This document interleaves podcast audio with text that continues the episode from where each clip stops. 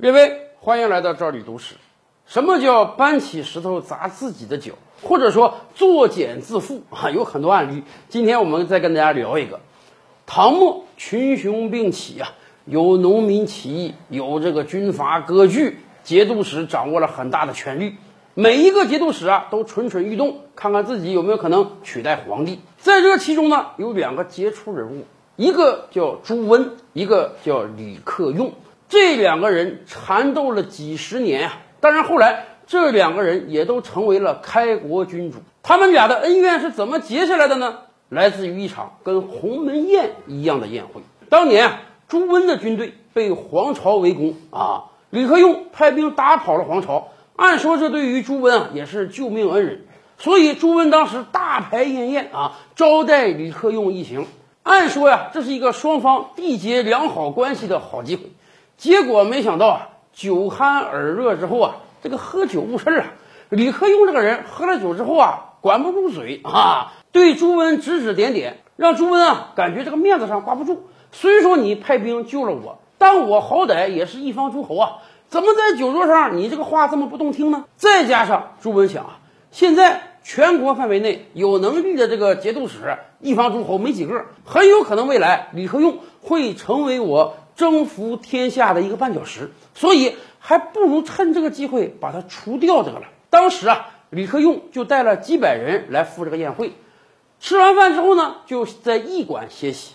朱温就觉得这是个机会啊。朱温帐下呢，当时还有员大将叫杨彦宏，他还跟朱温建议说：“这样，对方不就几百人吗？咱们派军队给围攻上去，杀他个全军覆没，大帅以后天下不就归您的了吗？”而且杨彦宏还说啊，李克用是胡人啊，胡人善骑马，等一会儿逃跑的时候，大帅您得注意，有那样骑马往外跑的，很有可能就是李克用，咱得射人先射马，把他给射死。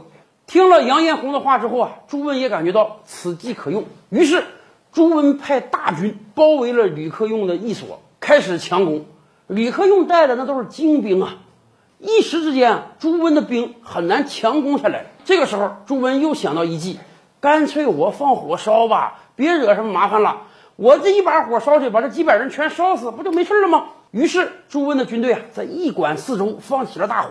看着这个大火熊熊燃起啊，李克用可能马上就得归天。没想到就在千钧一发的时候啊，气象突变，打起了惊雷，下起了大暴雨，一场雨把火彻底熄灭了。真是天不亡李克用啊！于是李克用趁着黑暗，趁着大雨。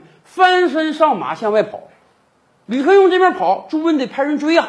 影影绰绰之间，就看到有一个人骑着马往外跑。朱温就想起杨彦宏的话了：“哎呀，这人是不是李克用啊？”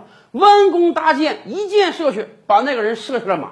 朱温以为啊，杀的是李克用，没想到当时李克用已经跑了，而被他射杀的呢，就是给他提建议的杨延宏。这是怎么一回事呢？杨延宏一看李克用的人马要跑，他自己想抢头功啊，自己也忘了自己给朱温提过建议了，翻身上马想去追李克用，结果黑暗之中被朱温认为是李克用的人射了下来。就这样，提建议射马上之人的杨延宏，倒成了朱温的剑下之鬼了。这真是搬起石头砸自己的脚啊！